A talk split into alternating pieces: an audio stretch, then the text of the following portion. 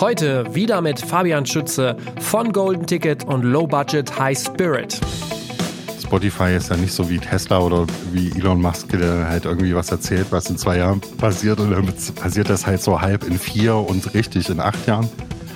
Ich glaube schon, ähm, und das hat man auf dieser Präsentation angesehen, das war, das war serious shit. Die announcen jetzt hier nichts, was nicht wirklich zeitnah kommt. Und äh, ja, wenn man das durchgeht, dann muss man eigentlich zu dem Schluss kommen, dass, dass die jetzt nochmal meiner Meinung nach wirklich einen großen Vorsprung sich erarbeiten werden mit diesen Maßnahmen gegenüber den anderen DSP. Herzlich willkommen beim Redfield Podcast mit Alexander Schröder. Der Redfield Podcast ist zurück mit neuer Staffel in 2021 und dieses Mal erneut mit Fabian Schütze, mit dem ich mich eigentlich auch immer wieder über aktuelle Themen austausche. Und wir haben uns gedacht, warum machen wir das nicht regelmäßig und zwar hier im Podcast? Und da ist er jetzt. Wir haben ein wenig über ähm, die News und Inhalte für dieses Jahr gesprochen. Spotify hat ja zum Beispiel mit dem Stream On Event richtig viel rausgehauen und wir haben darüber gesprochen, wir haben das analysiert, wir haben über Bandcamp zum Beispiel gesprochen und dann ganz am Ende erzählt der Farb auch über sein Verhältnis zu den Prinzen, also der A Cappella Gruppe aus Leipzig, wo er ja auch ansässig ist. Ich denke, da ist für jeden etwas mit dabei. Das ist ganz kurzweilig geworden und ähm, es gefällt euch. Lasst uns das gerne wissen, ähm, was ihr dazu denkt. Und bevor es losgeht, noch ein kurzes Update von unserem Podcast-Partner Ticketmaster, die laut eigenen Angaben der weltweit führende Anbieter von Ticketlösungen sind und zu Live Nation gehören.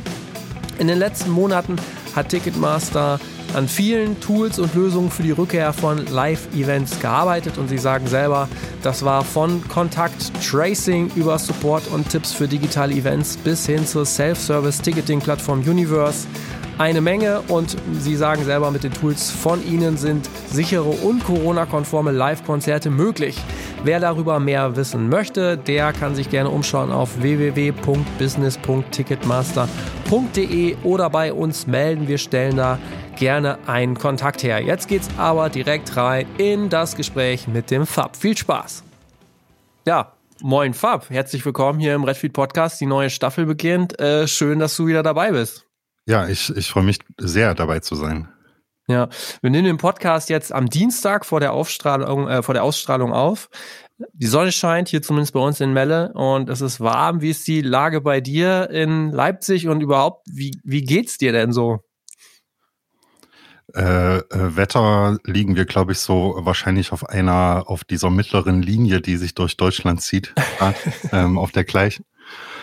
Leipzig, Sonne, äh, knapp 20 Grad. Das hebt natürlich die Stimmung und macht das jetzt ähm, so trotz aller Umstände, so, äh, so zumindest von, von, vom Grundgefühl her so ein bisschen leichter. Ja. Ähm, an sich alles gut, glaube ich. Da bin ich auch froh, das sagen zu können. Also der, der Firma geht's an sich gut und wir haben viele Projekte und viele Ideen, die wir jetzt gerade umsetzen und ähm, sind an sich guter Dinge. Ja. Gleichzeitig ist jetzt spätestens jetzt die Erschöpfung halt wirklich irgendwie groß. Ne? Ja, ich habe tatsächlich nochmal nachgeguckt. Also für alle, die jetzt nicht so genau wissen, was du machst, ähm, kannst du dich ja vielleicht auch nochmal kurz vorstellen, beziehungsweise der Verweis ähm, Folge 25, das war im April, äh, also vor, vor fast einem Jahr haben wir miteinander gesprochen. Wow. Ähm, krass, ne? Habe ich auch nochmal gedacht. Ähm, vielleicht kannst du einmal nochmal kurz so mit zwei, drei Sätzen erzählen, was du eigentlich machst wenn nicht gerade Corona ist. Äh, Mache ich zum Glück auch, wenn Corona ist. Ja. Ähm, ne, äh, ich habe hier in Leipzig eine kleine Agentur, die heißt Golden Ticket. Wir betreuen ziemlich boutique-mäßig so eine gute Handvoll Künstler im Booking und Management. Haben über die Jahre einen großen Katalog ähm, aufgebaut, den wir digital vertreiben. Und unter dem Moniker Low Budget High Spirit schreibe ich ein Newsletter und ähm, mache so ein bisschen Consulting und äh, drumherum. Ja, genau. Der Newsletter ging ja jetzt kürzlich auch wieder äh, raus. Ähm, ich äh, habe mich gefragt, diese Zeit, äh, in der quasi äh, viel Lockdown war, nicht viel los war, tat das eigentlich dem, dem Newsletter gut, also quasi dem in Anführungsstrichen anderen Business? Ähm, äh, bei mir erstmal überhaupt nicht, weil einfach mhm. dann der Newsletter, den schreibe ich so an, äh, an einem freien Nachmittag, mhm. einmal im Monat. Und den hatte ich dann auch nicht mehr. Also bei mir war jetzt der Lockdown auch seit März war jetzt nicht irgendwie frei von Arbeit oder viel oder mehr Zeit gehabt als vorher. Mhm. Ähm, und dann war einfach immer noch der, dann halt wirklich über Monate hinweg eher dann jeden Monat so ein bisschen der Speicher belegt mit äh, irgendwie mit zusätzlichen Aufgaben und Sorgen und sowas. Mhm. Und dann ist mir tatsächlich schwer gefallen, den Newsletter dann zu schreiben, weil halt einfach die akuten Probleme jeden Tag, jede Woche irgendwie einfach massiv gedrückt haben und das auch immer noch tun auf eine Art und Weise. Mhm. Kann ich total nachvollziehen. Ja. Ähm, zwischenzeitlich gab es ja auch nochmal ähm, Reeperbahn Festival und den VOT Award, äh, den Indie äh, Award, wo du mit äh, Low Budget High Spirit auch nominiert wurdest, ne? Best New Music Business war die Kategorie. Ähm, am Ende hat dann United We Stream gewonnen, aber ich glaube, das gab dann zumindest äh, für den Bereich auch nochmal einen ganz guten Push, oder? Mm, ja, also da habe ich mich einfach natürlich über die Aufmerksamkeit gefreut und auch so ein bisschen mhm. äh, Prädikat aus der krediblen Szene selbst. Ja. Und ähm, klar, VUT, ich bin selber Mitglied, ich bin ja sogar im, im Regionalrat Ost. Ah, okay. Ein bisschen, bisschen engagiert ja. und ähm, freue mich deswegen sehr, immer mit denen was zu machen. Hm. Okay, okay. Und so, was hast du jetzt gerade äh, zu tun? Womit schlägst du dich gerade rum? Na, das sind jetzt, wir sind eigentlich so im, im Endsport so ein paar Sachen einfach auch jetzt auf die Straße zu bringen dieses Jahr, die mhm. wir ähm, im Corona-Jahr begonnen haben als Intervention oder als ähm, ja irgendwie so kontrazyklisches Fuck you Krise Ding. Mhm. Und da kann ich jetzt noch gar nicht so wahnsinnig viel drüber sprechen, aber natürlich haben all diese Sachen eher mit digital zu tun als mit äh, offline. Ja. Klar. Und das sind so Projekte, die wir jetzt im Digitalvertrieb so labelseitig anschieben ähm, oder tatsächlich so Website-Business-Lösungen, wo wir gerade dran ja. schrauben. Okay. Aber ihr macht ja durchaus auch äh, Booking, ihr seid im Booking-Geschäft tätig. Das heißt, da frage ich eigentlich auch immer jeden, der mir äh, vor die Flinte läuft, wie die äh, Situation denn so einzuschätzen ist. Es geht, gibt immer die Frage, wird's irgendwie gibt es sowas wie Sommerfestivals, fällt das alles aus? Wann geht's los? Hast du da ähm, eine Einschätzung, eine Meinung zu? Was kannst du da aus deiner alltäglichen Arbeit berichten? Naja, ich sag mal, meiner, meiner BWA wird es gut tun, wenn dieses Jahr noch nennenswert Konzerte stattfinden, das ist klar. ähm, und damit rechne ich auch so ein bisschen. Ja. Wir rechnen damit, dass schon im, im Sommer die, zumindest die Inzidenzlage so ist, dass es wie letzten Sommer unter Einschränkungen Konzerte geben kann. Und ich habe auch das Gefühl, dass die Branche, die Veranstalter vor Ort dann natürlich jetzt nochmal so ein bisschen besser darauf vorbereitet sind als letztes Jahr, das dann auch irgendwie mit Bravour zu tun und durchzuführen. Ähm, das geht bei uns dann irgendwie Ende Mai los, wo sich die ersten trauen und denken, dass es warm genug ist. Ähm, und zieht sich bis in September. Und dann haben wir auch tatsächlich bis in die etablierteren Acts rein tatsächlich schon auch Shows im Herbst drinstehen, Clubshows, mhm. wo ich definitiv mit, mit Einschränkungen rechne, aber hoffe, dass sie stattfinden können und dass dann auch ein großer Teil irgendwie so ein bisschen unterfördert ist, so dass das dann auch wirtschaftlich Sinn macht, das durchzuführen. Ja. Bin ich echt gespannt. Ich habe es ja auch ein bisschen hier in der Region mitbekommen, dass zum Beispiel in Osnabrück gibt es so eine Art äh, Corona-Festival-Reihe. Ich glaube, da können dann auch nur 300 Leute kommen. Das wird dann also Open Air auch aufgebaut. Ähm, aber zumindest da halt auch die Bereitschaft dann da, dass halt zum Beispiel viele lokale Bands dann auch irgendwie einfach mal auftreten können und ein bisschen was abkriegen vom Kuchen.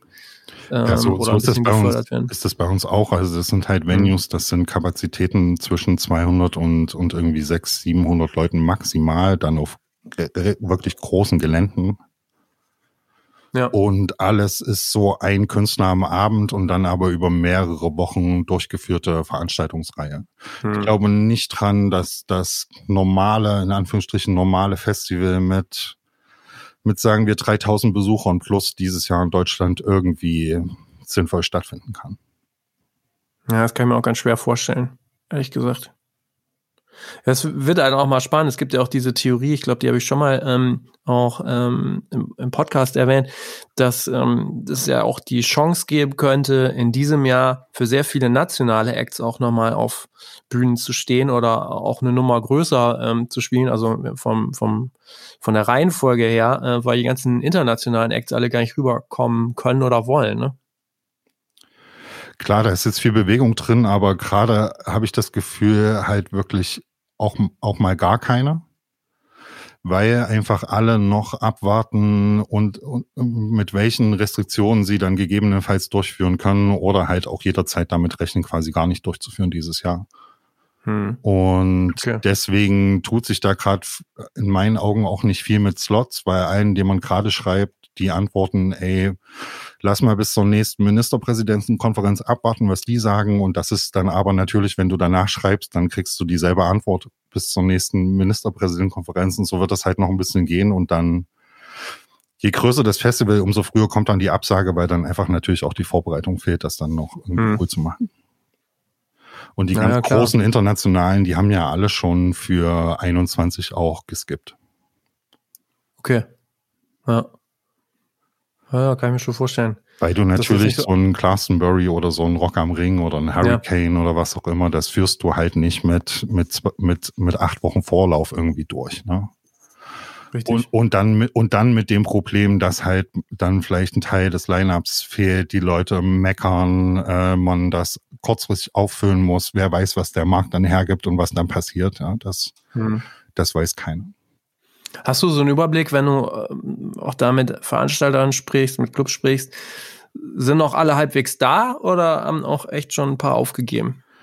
Ich finde, es sind äh, bemerkenswerterweise alle da. Ja, ne? Also das ähm, Gefühl habe ich tatsächlich auch. Da scheint die Leidensfähigkeit wirklich groß zu sein, ne? Hm. Ähm, die scheint das irgendwie durchzuhalten. Ähm, ich glaube schon, dass ganz viele Agenturen und Veranstalter halt gnadenlos Kurzarbeit null fahren und ähm, sich dann den Rest der Fixkosten irgendwie über die Brückungshilfen äh, bezuschussen lassen und dann quasi so winterschlafmäßig versuchen, das auszusitzen. Aber wenn man eine Mail schreibt, dann kriegst du schon, ja, du kriegst schon auf 95 Prozent tatsächlich Antworten und die Leute ähm, scheinen noch nicht komplett depressiv zu sein, ja. Ja, ja das ist für wichtig, definitiv. Puh, ähm, Live aber, aber wie ist ja? denn bei dir, Alex? Weil ich habe gehört, Leute, die dann zum zweiten Mal und regelmäßig vielleicht sogar in Zukunft kommen dürfen, die dürfen ja äh, dich dann auch Sachen fragen. Ja, ja, wie, definitiv, definitiv. Wie, wie, ist es denn aus, aus Label-Perspektive jetzt? Wie, wie hast du das im Review? Wie ist die Situation jetzt? Womit beschäftigt ja. ihr euch gerade? Es ist erstaunlich, ähm, im Nachhinein das sich nochmal alles so vor Augen zu führen. Wir haben ja beide so ein bisschen gestaunt darüber, dass das ein Jahr her ist, dass wir gesprochen haben, quasi im Podcast. Wir sprechen ja auch sonst zwischen, zwischendrin auch mal. Ähm, und das war halt wirklich so, mein, meine These war ja eigentlich am Anfang, ähm, dass ich angenommen habe, dass im quasi wirklich dann im Lockdown mehr Musik gehört wird. Ähm, aber das war überhaupt nicht der Fall, sondern wie sich dann ja im Nachhinein herausstellte, wurde zwar mehr gestreamt, aber mehr Video. Also da haben wir ganz deutlich einen Knick gesehen.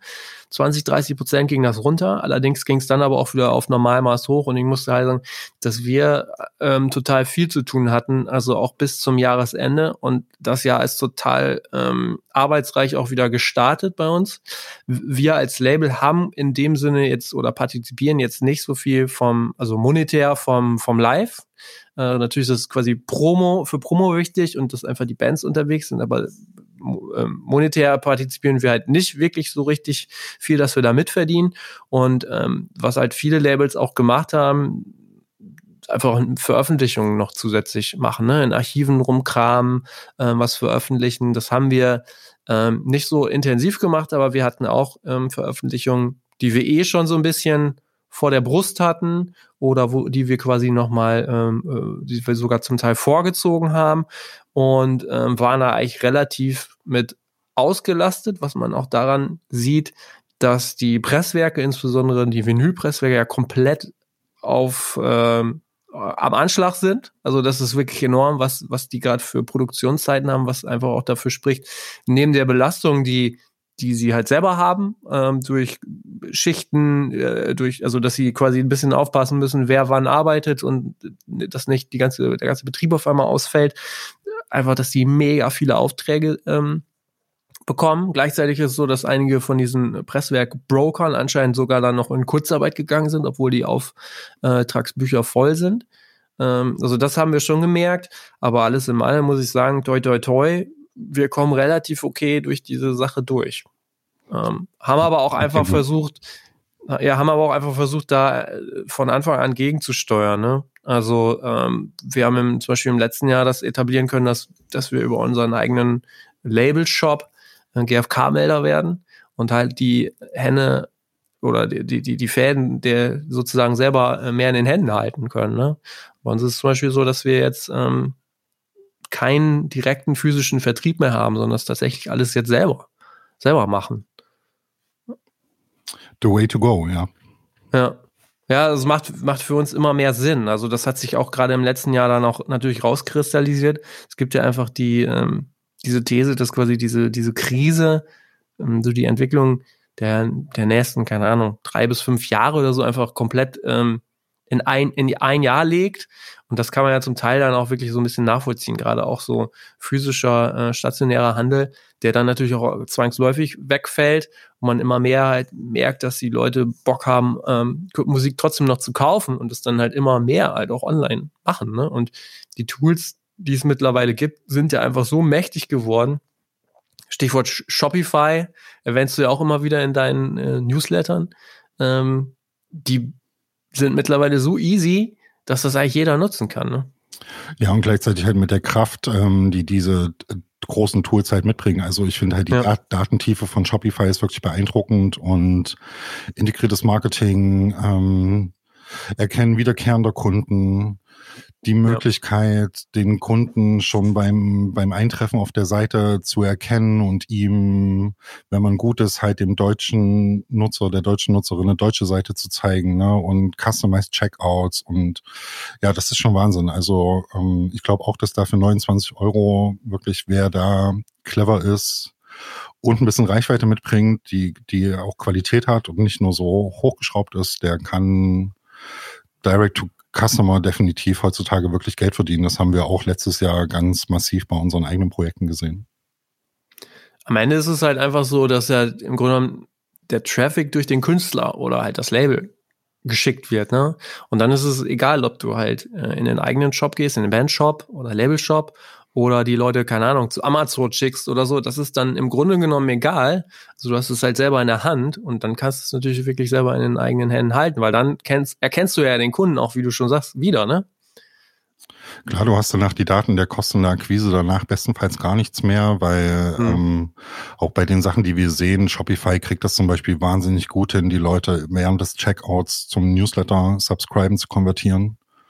Wir haben das Subscribe Rates von 80 Prozent der Käufer die in den Newsletter gehen und ja, ähm, die danach halt clever anzusprechen, dort auch mit Content Marketing weiter irgendwie zu versorgen und zu betreuen. Das klar, da geht dann ganz, ganz viel.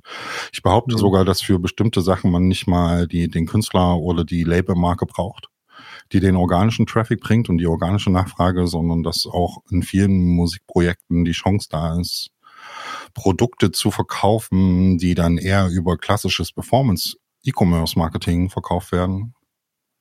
Ja. Weil, Kannst du mal ein Beispiel geben? Klaviernoten zum Beispiel. Ah, okay. Ja. Weil da brauchst du die ganzen Markenbeziehungen und so weiter davor eigentlich gar nichts, weil die Leute scannen und haben so ein Need, irgendwie neue Klaviernoten regelmäßig zu kriegen.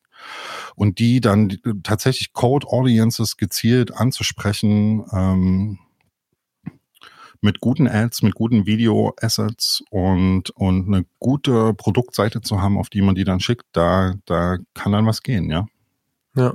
Ja, spannend. Und eher sogar tatsächlich über Initiativ, über den Verkauf dann überhaupt erst die Markenbeziehungen aufgebaut werden und der Fan, der dann die Musik auf Spotify weiterhört. Mhm. Das ist immer eine ganz gute These. Ja, aber das, das sehen wir tatsächlich auch immer mehr, ne? Auch gerade was Cross-Selling angeht und so weiter. Da ähm, habe ich eigentlich die Meinung, dass so diese klassischen physischen Vertriebe halt echt zu viel verschlafen haben. Und ich befürchte so ein bisschen, bei aller Freundschaft, dass das so die ersten sind, die, die dann in die Knie gehen. ähm, am Ende, ne? Ja, hängt ja jetzt äh, eigentlich immer noch ein Digitalarm mit dran bei denen, der die halt über Wasser hält. Bei fast ja. allen würde ich jetzt sagen, ja, ja. Also so, wenn man sich so Rough Trade dann anguckt oder Broken Silence oder sowas im Indie-Bereich, die haben dann eigentlich immer ihren Digitalarm, der die. Ja, oder andersrum, ne? Belie ähm, äh, beliefern, also Rough Trade gehört doch zu Belief, oder? Ja, genau. Und die, oder, ja. oder andersrum, der Digitalvertrieb gönnt sich dann noch quasi noch den, den physischen Vertriebsarm dazu. Ähm, klar, aber das wird die alle kräftig ins Wanken bringen und, und deswegen hat da ja auch so eine starke Konsolidierung stattgefunden, auch in den letzten Jahren, weil die halt wussten, dass halt im Digitalen halt wirklich dann nochmal noch mal richtig Quantität, also Anzahl an Werken im Katalog einfach richtig zählt und äh, der Backkatalog dort viel, viel besser monetarisiert wird als im physischen und äh, auch das Lager nichts mehr kostet und so. Ähm, ja, und so sind ja jetzt diese, diese Indie-Monster, würde ich sie mal bezeichnen, Indie-Monster-Vertriebe, Digitalvertriebe entstanden, ja. Mhm. Und, und deswegen, ich, ähm, was ich halt schon sehe, ist, es gibt halt immer noch dedicated Händler. Es gibt Auf jeden gute Fall. Plattenläden und du hast auch immer noch Amazon zum Beispiel. Was schon eine gewisse Relevanz hat und die auch definitiv nicht verlieren wird. Also Amazon wird sie definitiv nicht verlieren, die, die, der kleine Plattenhändler vielleicht schon bald, ja. Aber noch sind sie da und es sind eigentlich auch ein wichtiger Teil des Systems, das man, den man unterstützen sollte. Ja. Und deswegen denken wir halt gerade zum Beispiel wieder nach, halt, okay, eine, eine, Datenbank mit den 150 Händlern, um die es geht in GSA, die hast du halt, äh, oder die haben wir uns halt in vier Stunden recherchiert. Ja, zu viele davon kennen wir auch, weil früher auf Tour gewesen, irgendwie Beziehungen, Netzwerk und so weiter. Und dann halt zu sagen, okay, du hast halt Direct to Customer, du versorgst aber auch mit einem Newsletter und einem ganz kleinen Direct-to-Händler-Vertrieb selber nochmal B2B 20 Läden, 30 Läden, 50 ja. Läden, ja, und noch Dussmann in Berlin, weil man dort auch noch was verkauft. Ähm, ja, das wird dann die Kombination der Zukunft sein, glaube ich. Ja, also das machen wir eigentlich auch schon so. Wobei dann gerade ähm, das Schöne daran ist, dass man sich ja je nach Musikstil halt auch einfach die Händler dann noch, noch mal ganz gezielt ansprechen kann. Ne? Zum Beispiel so äh, gutes Beispiel für mich ist immer Cortex in Berlin, die ähm, die wirklich da für diesen Hardcore-Punk-Bereich wirklich extrem führend sind, finde ich in Deutschland, aber auch international und einfach einen super Job machen, weil weil da wirklich viel Leidenschaft reinfließt und weil die halt auch wirklich viel ähm, quasi auch für ihr Image oder für ihre Marke in dem Sinne so tun, ne? Ja, genau. Und je nischiger das ist, umso besser und so länger wird das auch funktionieren. Also klar, wenn du so ein klares Genre-Lebe hast, wie du es eigentlich hast, dann geht das halt gut, verbunden mit einer, mit einer relativ erwachsenen Audience, die halt Geld hat, um Schallplatten zu kaufen. Hm. Ähm, genauso wird das im Jazz funktionieren, in der Elektronik und allen Läden, die auch so, also ja. halt Genres, die halt so erwachsen sind und so ein bisschen physische Tonträger fixiert. Hm. Wie ist denn eigentlich, äh, jetzt haben wir auch viel so über ähm, Shopify gesprochen, wie ist eigentlich dein Blick, äh, dein Blick auf Bandcamp? Ich fand, fand dass die gerade in, in dieser ähm, Krise durch diese, ähm, durch diesen, wie hieß denn das, Bandcamp Friday, also wo sie quasi auf ihre Gebühren verzichtet haben, dass sie da nochmal einen unglaublichen Push gekriegt haben, was ein sehr cleveres Marketinginstrument ja auch war. Da ähm, hast du ja durchaus auch äh, eine Meinung zu bestimmen, ne? Ähm, ja, ich, also Bandcamp, da bin, dem bin ich sogar so wohlgesinnt, dass ich denen nicht mal unterstellen würde, dass das jetzt wirklich Marketing war von der ersten Sekunde an, also von der Grundidee. Dass das dann natürlich wirklich massiv hebelt und ich glaube auch übers Jahr sich äh, wahnsinnig gut gerechnet hat. Die Aktion ist, ist dann äh, einfach der äh, gern gesehene Nebeneffekt. Ähm, ja, also Bandcamp glaube ich, dass die halt jetzt ähm, natürlich gemerkt haben bereits, dass halt Musikdownloads kein Geschäftsmodell sind für die Zukunft und ähm, das auch in den letzten Jahren meiner Meinung nach auch schon überhaupt nicht mehr waren, auch nicht für Bandcamp. Einfach viel zu ja. wenig Umsatz auf viel zu viel Datenmenge. Das ist ja auch, davon macht man sich ja keine Vorstellung, was so ein Bandcamp dann an Serverkosten pro Jahr hat und so, was da dann an Umsatz dagegen steht. Das ging, glaube ich, schon die letzten Jahre nicht mehr so richtig auf. Was aber halt aufgeht, ist halt ähm, mit einem Free-Account internationalen Usern mit einem okayen System Zugang zu so easy Online-Shop-Merchandise-Verkauf zu bieten. Ähm, und ähm, was sie jetzt halt ausbauen, ist so ein haben LP-Press-Service gelauncht. Da machst du dann quasi ein Crowdfunding, die pressen für dich, die verschicken auch für dich, Fulfillment komplett. Also ich kann mir vorstellen, dass da jetzt so ein T-Shirt-Dienstleister mit dazu kommt. Ich weiß nicht, ob du Everpress oder sowas kennst. Mhm. Ja, da kannst ja. du quasi Designs hochladen und dann äh, wird das halt on demand gedruckt und verschickt. Ja. Ähm, so wie Spreadshirt oder sowas hier in, in Deutschland, nur ja. halt cooler. Ja. Ähm, und das wird die Entwicklung von Bandcamp, glaube ich, sein. Ich sehe da aber halt eine arge Gefahr und zwar, dass sie halt Backend-seitig und was die Shop-Abwicklung, den Checkout, die Zahlmöglichkeiten, die, den Komfort hintenrum und ähm, die Flexibilität und so halt ganz, ganz weit hinter sowas wie Shopify halt zurück sind. Sie haben Mobile schon verschlafen, sie haben Apps verschlafen, sie haben eigentlich halt kein gutes Shop-Tool, aber halt so eine Plattform, auf der Nutzer sind und die halt eine Marke ist, eine gute Marke, aber das wird schwer für die, glaube ich. Das schon fehlt, sehr angestaubt, finde ich, ne? Da vom, fehlt vom dann, ja, da fehlt dann halt schon die Größe. Und dann machen die halt, das gleichen die dann immer wieder durch so Aktionen wie letztes Jahr aus, sprich mhm. durch Coolness, Integrität und ähm, irgendwie so das Herz am rechten Fleck. Hm. Damit meine ich auch sowas wie halt wirklich noch Editorial-Redaktion zu pflegen und so eine Startseite zu haben mit Blogartikeln und Album der Woche und super tasty ausgewählt, ganz geschmackvoll, ja. Ähm, ähm, aber das ist natürlich dann quasi in Business Model, in Größe, in Umsatz, in Relevanz gedacht, natürlich äh, quasi so an der falschen Schraube gedreht. Eigentlich ist das so ein Modell, wenn ich mir so über, gerade überlege, was äh, zum Beispiel so ein Spotify fehlt. Ne? Also diese komplette physische Komponente wäre ja eigentlich eine mega Ergänzung für Spotify. Also ähm, ich habe zum Beispiel mal gesehen, das ist schon eine Weile her, die Band Neck Deep hat echt diverse Vinylalben von ihrem letzten Album veröffentlicht, also Editionen. Da gab es zum Beispiel auch eine äh, ähm, Spotify Edition. Du kannst ja über Merchbar, du kannst ja nur über Merchbar ähm, die Sachen anbieten. Und wir haben da ehrlich gesagt auch noch keinen richtigen Zugang bekommen. Es ist irgendwie, also da muss man sich dann irgendwie anmelden und irgendwann kriegt man mal eine Meldung oder halt keine. Also sollte irgendjemand zuhören, der hier einen Zugang zum Merch-Bar hat, gerne melden. Ähm, ich wäre das doch eine perfekte Kombination, oder nicht? Ähm, ja, Merchbar ist die Hölle. Ich habe da auch nur über Nicht Ecke, mal Bandcamp. ja, genau, Ecke, ja. Ähm, über Zugang, äh, über Ecke Zugang äh, bei Martin Kohlstedt zum Beispiel, weil wir da einen Warner-Deal gerade haben und, das, und die Majors sind da gut drin, glaube ich, diese Merchbars zu nutzen und zu bespielen. Ähm, Spotify hat meiner Meinung nach, und das ist auch gut so, kein Interesse an sowas keine Interesse, physische Produkte anzufassen und damit was zu tun zu haben. Ich glaube, die werden dann eher halt Integration bauen und hoffentlich zukünftig auch bessere als zum Merchbar. Ja. Und dort quasi monetarisieren an der Schnittstelle, würde ich jetzt eher behaupten, ja, weil genau, natürlich ja. in der Skalierung einfach viel, viel schlauer ist, quasi den Traffic zu bringen und den zu monetarisieren und nichts mit der, mit der Abwicklung zu tun zu haben. Absolut. Ähm, und ja, Spotify hat ja gestern eine große Konferenz gemacht, wo, glaube mhm. ich, auch zu Recht der Börsenkurs von Spotify nochmal einen großen Sprung gemacht hat, weil da einfach klar geworden ist, dass die äh, was vorhaben, ja. Ja, total krass. Ne? Ich habe es extra jetzt auch rausgeschrieben, so die, die Key Facts für den Podcast.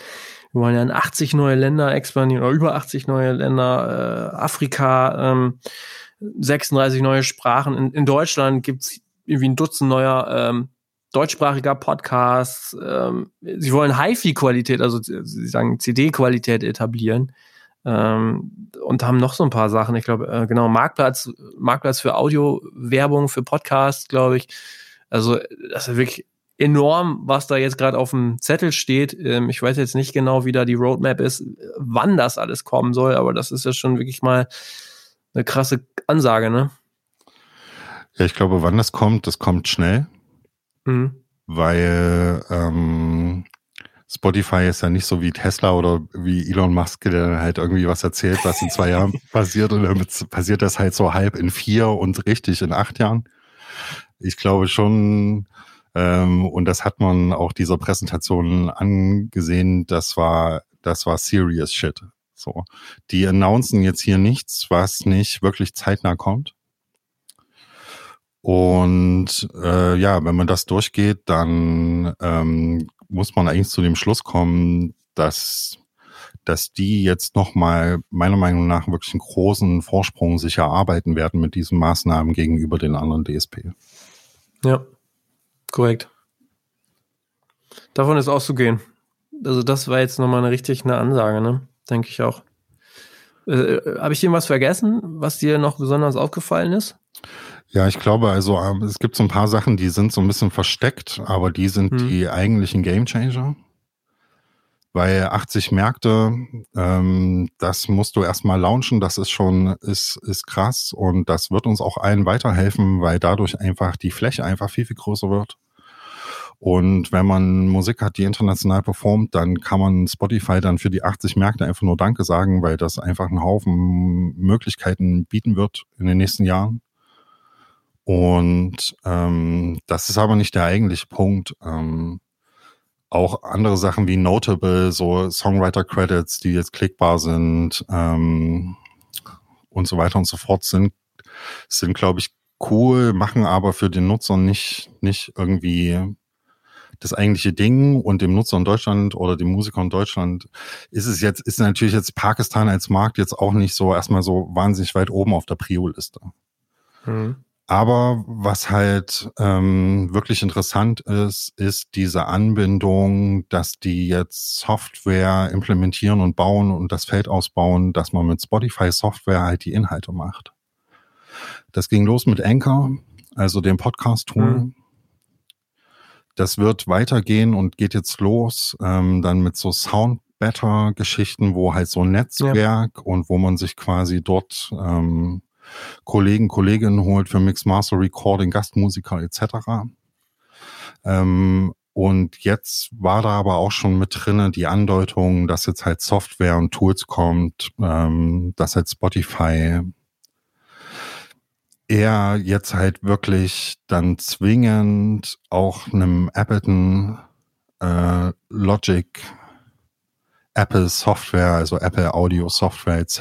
wirklich Markt wegnimmt und das ist, glaube ich, der eigentlich spannende Punkt, weil dort halt, das habe ich auch im letzten Newsletter geschrieben, die nächste Revolution lauert, dass halt wirklich jeder sehr easy und sehr schnell Podcasts, Musik und was auch immer an Audioinhalten herstellen und machen kann dass dahinter so Stock- und Mood-Bibliotheken liegen, die natürlich auf Spotify sind und die man dann implementiert und das ist jetzt halt ähm, als nächstes wirklich nochmal eine, eine große Stufe viel einfacher wird, hochwertige Audioinhalte zu generieren und das halt bestenfalls nur noch mit Spotify-Software in Spotify. Mhm. Direkt Upload auf Spotify und halt exklusiv auf Spotify ähm, verfügbar.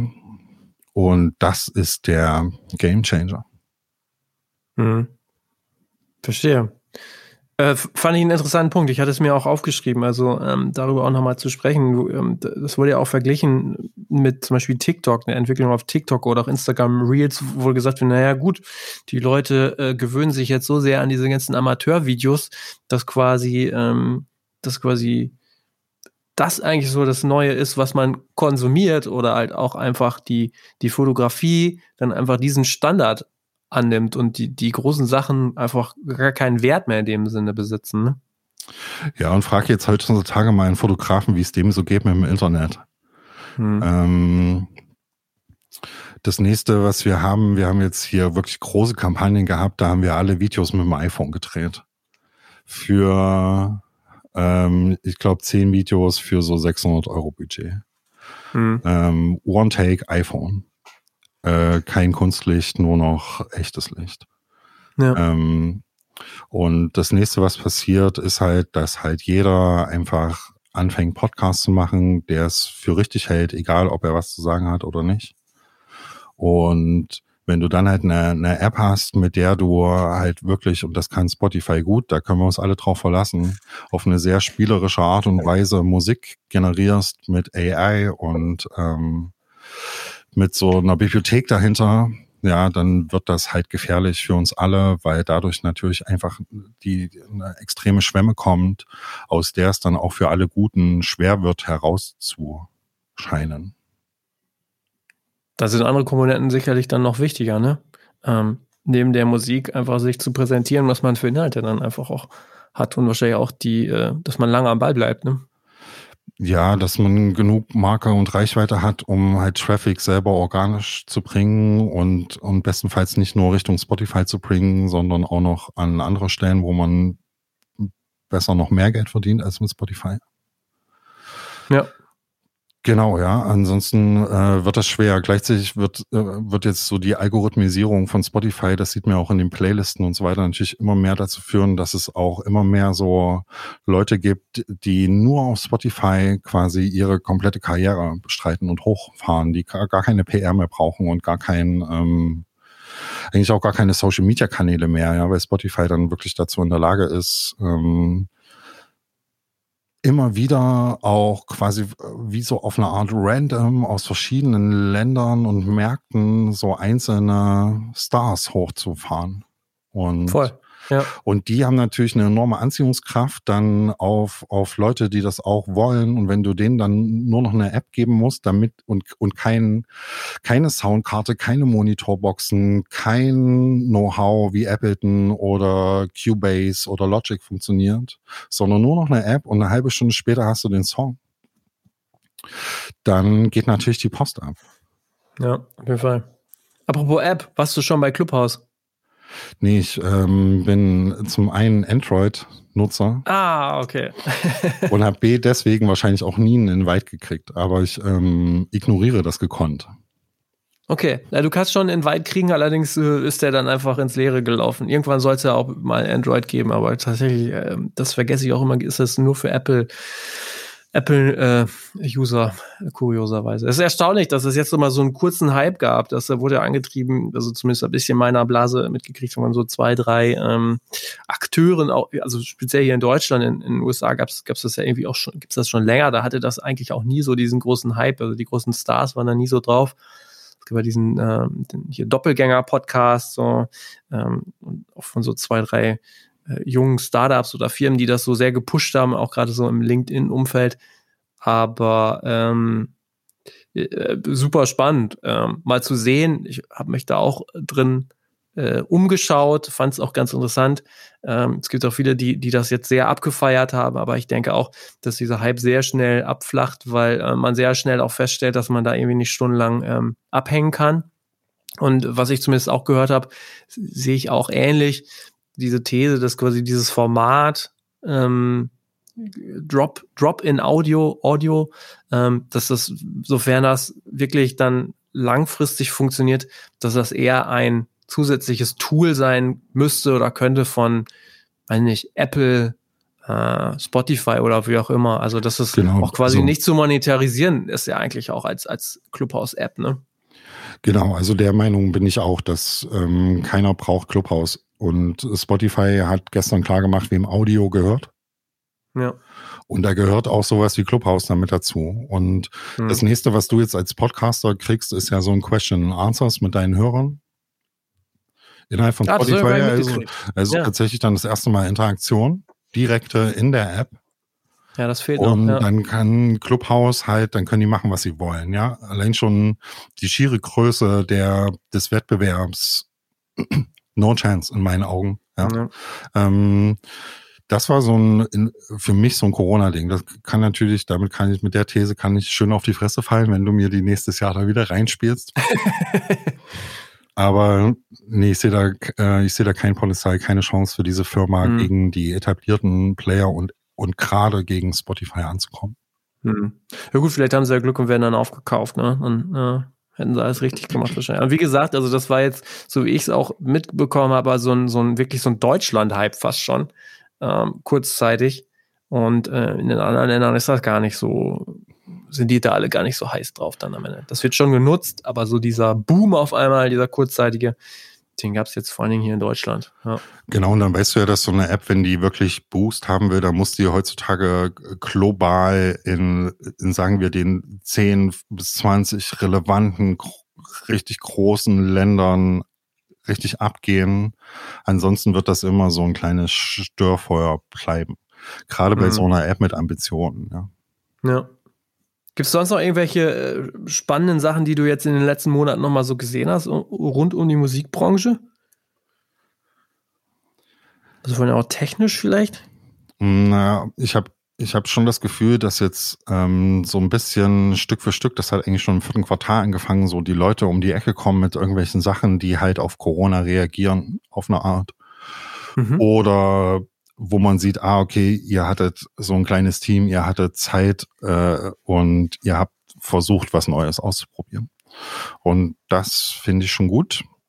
Ähm, da ging es natürlich viel auch so um Livestream-Ticketing. Da muss ich zum Beispiel gerade dran denken, dass dann so, so ein Reservix mhm. irgendwie ganz ordentliches Tool meiner Meinung nach gebaut hat, um quasi Livestream und Ticketing in eine Lösung zu bringen. Ähm, was kürzlich gekommen ist hier aus der Indie-Szene in Deutschland ist Fanclub. Ich weiß nicht, ob du das mitgekriegt hast. Das nee. sind Hamburger, also so eine Hamburg-Wiener Kooperation. Mhm. Da geht's um ein Patreon-ähnliches Modell. Jetzt mal so ganz runtergebrochen. Ich glaube, diese hoffe, sind ja. mir nicht böse, wenn ich das so runterbreche, aber sowas ja. in der Richtung, nur um das einfach kurz hier zu nennen. Das habe ich mir schon angeschaut. Das finde ich ganz spannend. Oh ja, und ich glaube, da wird noch mehr kommen. Wir arbeiten auch an was, aber das darf ich nicht erzählen. Aha. In welchem Bereich? Äh, Im Bereich Digitalisierung und so ah, okay. Tools, ja. um ähm, Social Media Audiences noch besser zu konvertieren in das, wohin man sie eigentlich konvertieren will. Ja. Also in, Mir fällt gerade noch ein, ja. Also Sorry. Also in Follower, Fans oder, oder Käufer oder Newsletter-Subscriber oder sowas, ja. Ja. Mir fällt gerade noch ein, das ist mir über den äh, Weg gelaufen, ist auch noch sehr klein, aber ähm, äh, ich habe es bei Clubhouse auch das erste Mal äh, gehört, aber da hat er es öffentlich gesagt, deshalb kann ich es jetzt hier vielleicht auch schon mal droppen. Äh, es gibt ja den äh, Musiker Enno Bunger, ähm, den ja. Musiker, der zusammen mit einem Bekannten, der Programmierer ist, eine Streaming-Lösung ähm, entwickelt. Und das ist, wenn man das hört, fallen einem so ein bisschen, äh, also ist man erstaunt. Der sagte, es gibt quasi keine Streaming-Lösung, die Stereo kann. Also Zoom ähm, und wie sie alle heißen, die können gar nicht richtig Stereo. Und ähm, ich durfte schon eine Präsentation ähm, genießen und das ist erstaunlich, was da ein für eine Audioqualität bei äh, rüberkommt. Das ist wirklich grandios und das war wirklich so, wow, krass, irgendwie, das, das kann doch nicht sein.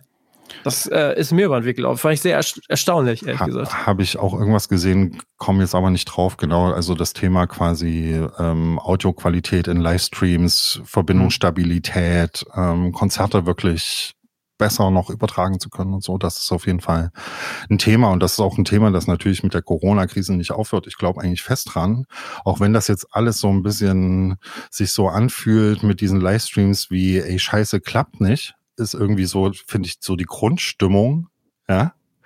Ähm, ja, ja. Habe ich schon Total. Cases auch gesehen bei uns und bei anderen, wo Leute sich rar gemacht haben. Das war immer der gemeinsame Nenner von den erfolgreichen Sachen und dann wenige Male es geschafft haben, ihr Publikum zu akquirieren, auch hinter eine Paywall zu kommen.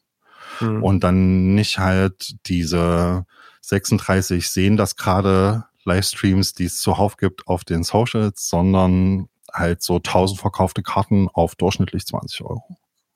Ja, super. Und, ja, wenn du dann natürlich und, noch eine geile Qualität hast, super, ne? Genau, und wenn du das dann ordentlich machst, dann ist das ein Konzept für die Zukunft, weil man da einfach gesehen hat, wie viel Feedback kommt von Leuten, die man auch vorher nie erreicht hat, weil die einfach nicht zum Konzert kommen können, aus, aus ja. diversesten Gründen, ja, zu alt. Ja. Ähm, gesundheitlich angeschlagen, eingeschränkt, was auch immer, ja, zu weit weg, zu tief in der Provinz. Ähm, ähm, nächste Konzert 400 Kilometer entfernt, aus einem anderen Land. Ähm, selbst für deutschsprachige Themen dann Expats in Südamerika, die, die darüber überhaupt das erste Mal die Chance hatten, den Artist live zu sehen. Live in Anführungsstrichen, aber die haben dort ein gutes Produkt bekommen und dafür haben die bezahlt, gerne bezahlt. Mhm. Und das wird äh, fortdauern und zu einem Geschäftsmodell werden für alle, die das clever anstellen. Ja, ich fand es erstaunlich. Also ich habe ihm auch direkt gesagt, er soll in den Podcast kommen, wenn, wenn, wenn was kommt. Also es ist noch so in der Beta-Phase gerade. Aber wenn man das so weiterdenkt, ähm, das fand ich auch nochmal ganz spannend. Ähm, das ist ja auch gar nicht unbedingt nur was für Musiker, sondern wenn man jetzt an äh, Online-Musikunterricht und so weiter denkt, die brauchen das ja auch eigentlich alle. Also von dem her bin ich ja, super klar. gespannt, was, was in dem Bereich da ähm, noch so möglich ist. Und wie gesagt, ich war wirklich erstaunt, weil er sagte, nee, also wir hätten das gar nicht gemacht, hätte es das gegeben. Es geht nicht in Stereo.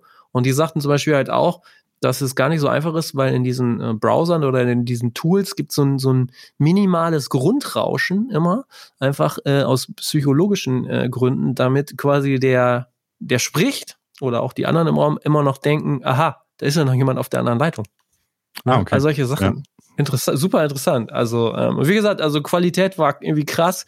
Bin gespannt, was da noch ähm, was dann noch um die Ecke kommt. Und ähm, ja, wir haben schon Februar, beziehungsweise wenn der Podcast kommt, ist es dann auch schon März.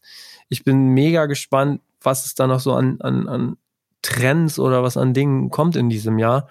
Also siehst du noch was für, für, für nächstes Jahr, äh, Quatsch, nächstes Jahr, für dieses Jahr, ähm, wo du denkst so, boah, das ist nochmal ein heißes Thema irgendwie?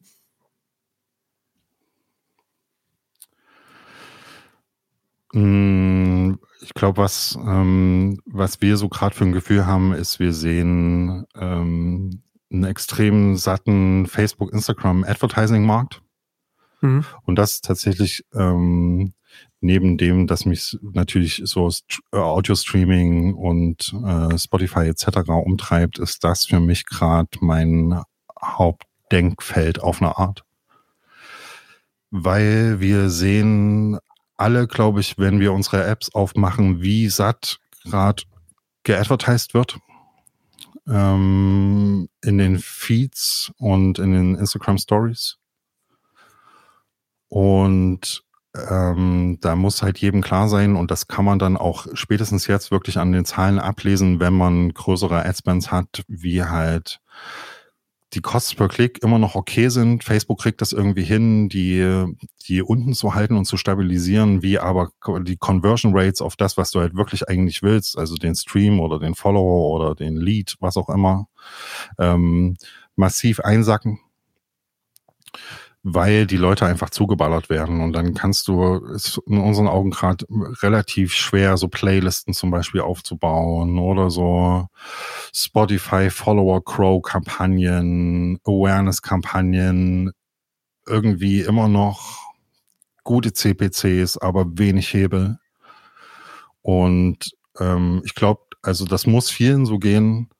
Und das ist für mich so das, das Ding irgendwie, was ich gerne dieses Jahr knacken möchte, wo da die anderen Möglichkeiten sind.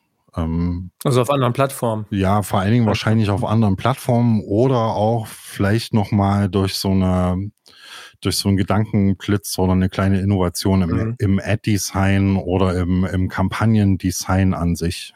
Ja, mhm. weil so die klassischen Sachen wie halt irgendwie Funnels aufzubauen und Awareness-Kampagnen, die Leute dann zu retargeten und so weiter und so fort, so klassisches Handwerk, das funktioniert schon noch.